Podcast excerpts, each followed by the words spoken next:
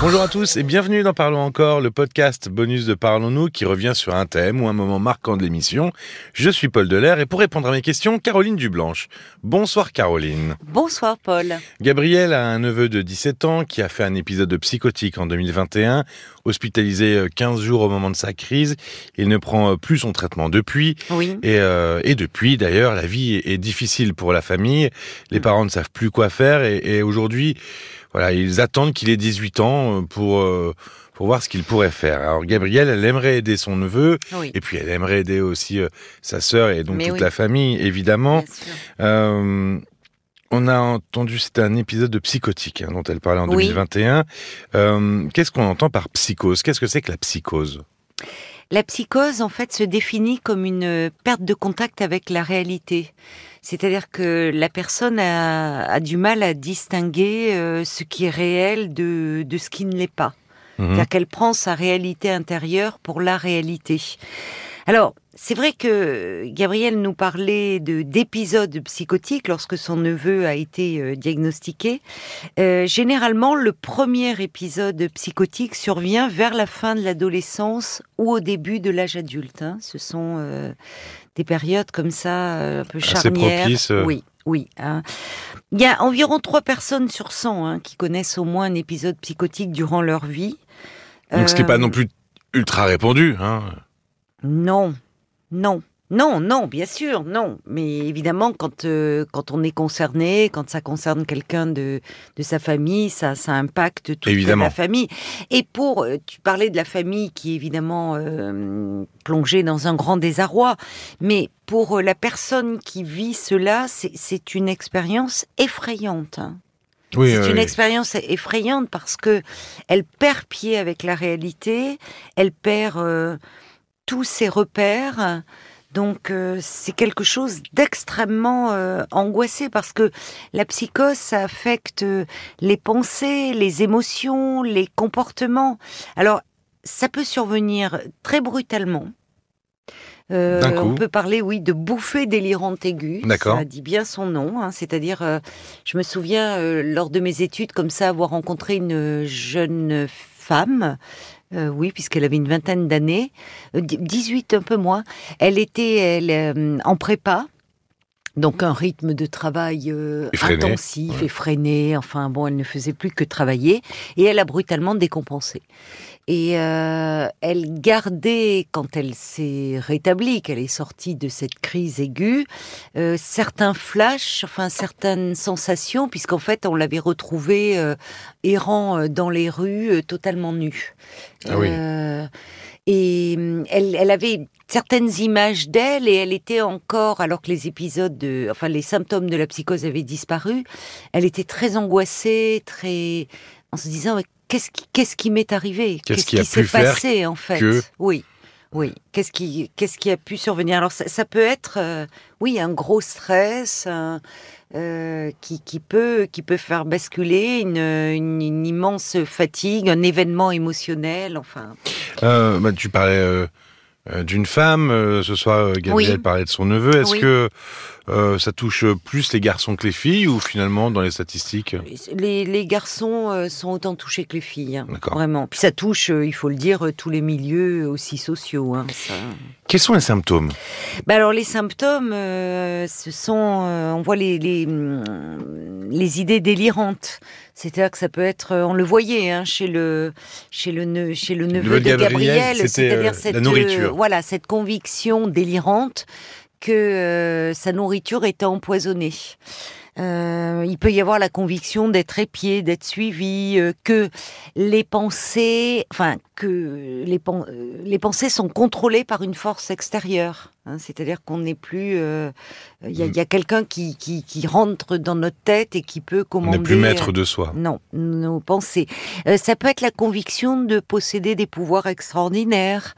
Euh, enfin bon, il y a, il y a toutes sortes d'é- d'idées délirantes et que la personne n'identifie plus. Quand je disais qu'elle fait plus la distinction entre ce qui est réel et ce qui ne l'est pas, Oui. elle est convaincue euh, que ce qu'elle éprouve est réel. Et de fait, c'est extrêmement angoissant parce qu'il y a aussi des hallucinations qui peuvent être. euh, alors, les hallucinations, ce sont des altérations de la perception qui peuvent être à la fois auditives, c'est-à-dire c'est ces voix que l'on entend, Oui. euh, où la personne ne n'a absolument pas conscience que ces voix qu'elle entend en fait sont à l'intérieur de sa tête. Elle pense euh, que c'est des voix qui proviennent de l'extérieur et qui sont rentrées dans son cerveau, qui lui parlent. Mais ça peut être des hallucinations visuelles, ça peut être euh, olfactif. Hein, des- Ah oui. oui, oui, des, des, des odeurs, souvent des odeurs désagréables euh, qu'elles perçoivent. Ça peut être gustatif, là, on voyait par rapport à la nourriture. Mhm. C'est-à-dire que certainement, euh, il refusait de s'alimenter comme si la nourriture avait un, un goût, certainement qu'il devait lui trouver un goût particulier et où il pensait donc qu'elle était empoisonnée. Ça peut être tactile aussi, hein, des gens qui ont l'impression qu'on les touche. Oui, c'est euh, vrai que ça, en fait, ça touche tous les sens. Ah oui, les hallucinations, oui, oui. Mais alors, il y a, il y a beaucoup d'autres symptômes. Il peut y avoir des, des troubles de la parole, alors soit euh, des propos qui sont inintelligibles, que la personne... euh, c'est inintelligible. C'est du charabia, Voilà, ouais. c'est du charabia. Ou alors, elle va passer du coq à l'âne. Et ça n'a aucun sens. Hmm. Il peut y avoir euh, aussi euh, euh, une, pensée qui est complètement euh, désordonnée, soit très accélérée, soit très ralentie. Donc elles ont du mal à suivre une conversation. Il peut, il peut y avoir aussi des, hum, comment dire, des rires complètement immotivés. Euh, C'est-à-dire que la personne va se mettre à éclater de rire alors qu'on lui parle d'un événement plutôt, plutôt tragique. Oui, c'est vraiment toutes ces choses qui, qui montrent une, comme, comme on le dit régulièrement, une perte de pied avec la réalité. Ah, quoi. complètement, oui, oui. Euh, on voit aussi souvent euh, dans les comportements euh, des personnes qui jusque-là étaient soignées, qui vont se négliger complètement, avec vraiment une hygiène. Mmh. elles ne se lavent plus. Oui, enfin, voilà, elles On se laisse dégrader. Complètement. Y a, on voit que les relations sociales, il y, il y en a plus quasiment. Il y a un repli sur soi. Et alors, c'est là où on voit euh, souvent, euh, enfin, la consommation excessive, alcool et drogue. D'accord, oui.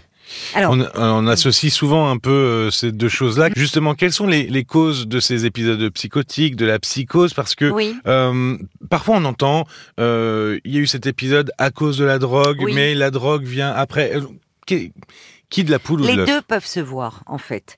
Euh, je, je disais que très fréquemment, on retrouve beaucoup d'abus d'alcool ou de drogue.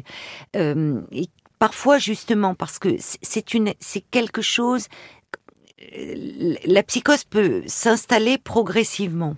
Donc, les, les sujets sont en proie à des angoisses, à des, avant de, enfin, il y a des, des choses assez terribles en fait. Elle perd de pied, elle Mhm. perd de pied avec la Petit réalité. à petit, ça petit se voit pas petit. trop au départ. Voilà, ça, il y a des, il y a des signes avant-coureurs, mais que, les- que les proches parfois ont du mal à, à identifier. Mm.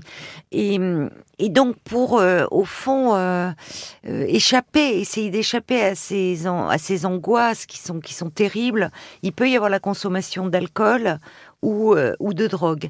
Mais à l'inverse, oui, bien sûr que euh, on sait que la consommation de cannabis peut déclencher un épisode euh, psychotique. Et notamment, euh, plus euh, la consommation de cannabis survient tôt et jeune.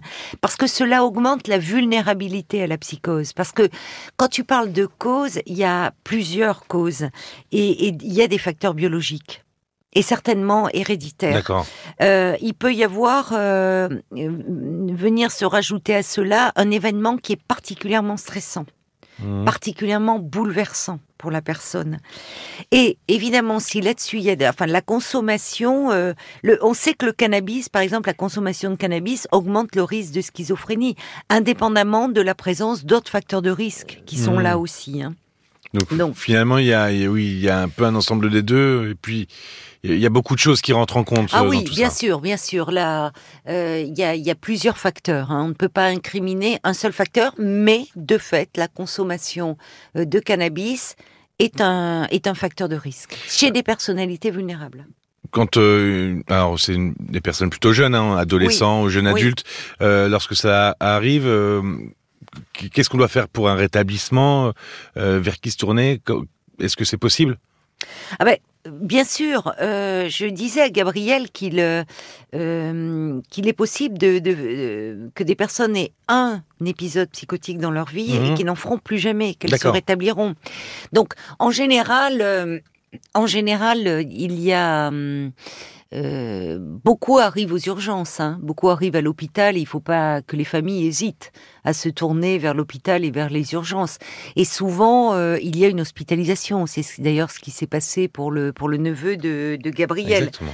une hospitalisation où on va euh, traiter, donner un traitement pour euh, réduire euh, bah, justement Bah, déjà les calmer la symptômes. crise. Mais évidemment, euh, la, la crise aiguë, la souffrance aiguë, ces idées délirantes, ces hallucinations. Euh, quand on commence un peu à euh, justement à ce que ces symptômes régressent, on peut envisager une sortie, mais une sortie avec un traitement évidemment adapté, euh, prescrit par un psychiatre, et un suivi euh, avec une, psychothérapie euh, pour de soutien. hein, qui peut durer, qui peut durer plusieurs mois. En fait, le, le, mode de rétablissement du, du premier épisode psychotique, ça varie hein, d'une personne à une autre. Il arrive que les symptômes disparaissent assez rapidement et que la personne puisse reprendre une vie normale.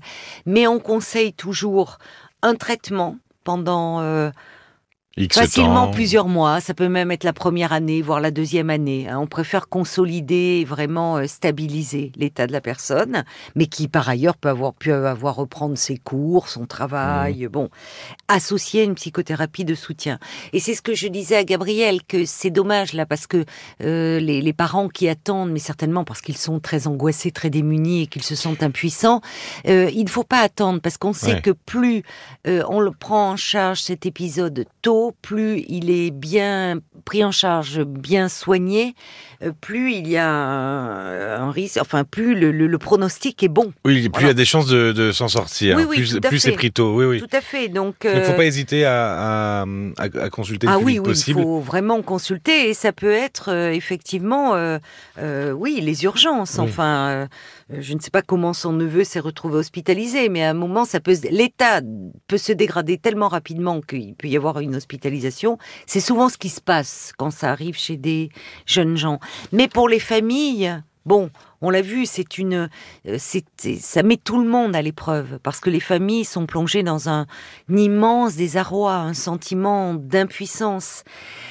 Et c'est important que les membres de la famille prennent soin d'eux aussi, en se faisant aider euh, si besoin, et souvent il y a besoin par des professionnels. Oui, parce que en plus, euh, c'est pas forcément compréhensible. On, on, on se- rend pas compte de ce qui se passe. On, ne connaît pas bien sûr. euh, ces, euh, ces, ces choses-là, et donc euh, Oui. on, est démunis face à tout ça. Mais oui, et souvent il peut y avoir du déni. C'est tellement, c'est tellement dur pour des parents Hmm. qu'un qu'un enfant aille mal. Alors évidemment, il y a la maladie physique, mais la maladie euh, psychique, psychiatrique fait très peur. Hmm. Il y a tellement de stéréotypes, de préjugés qui n'aident pas d'ailleurs les patients et leurs familles.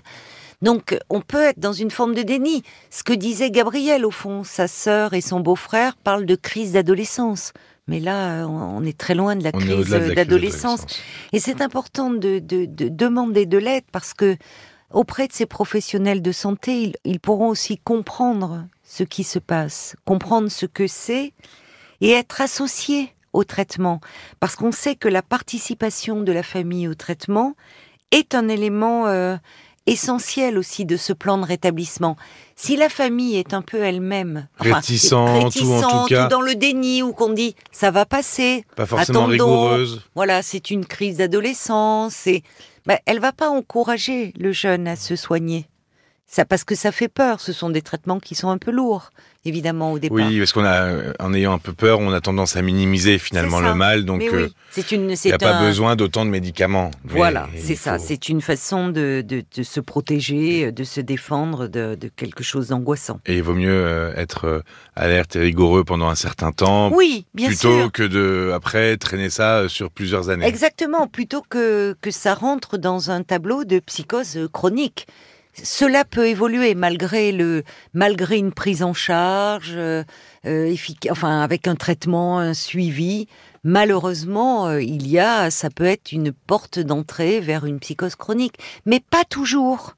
Euh, euh, à ces âges-là, 17, 18 ans, il peut y avoir, je le redis, un épisode unique et où on va, on peut travailler encore sur la sur la personnalité, la consolider et la personne peut retrouver vraiment une vie tout à fait normale après. Mais il faut que ce soit pris en charge très tôt. Merci beaucoup Caroline. Merci à toi Paul. Euh, il y a les réactions de Francine et Christelle au témoignage de Gabriel. Euh, chacune mère d'un fils ayant eu un problème psychologique. Alors les problèmes étaient euh, différents, mais elles ont toutes deux été très actives dans la prise en ah charge de leur fils. Il y a aussi Isabelle qui se posait la question du professionnel à aller voir pour sa petite fille de 8 ans, parce que sa maîtresse estime qu'elle doit faire un bilan psychologique.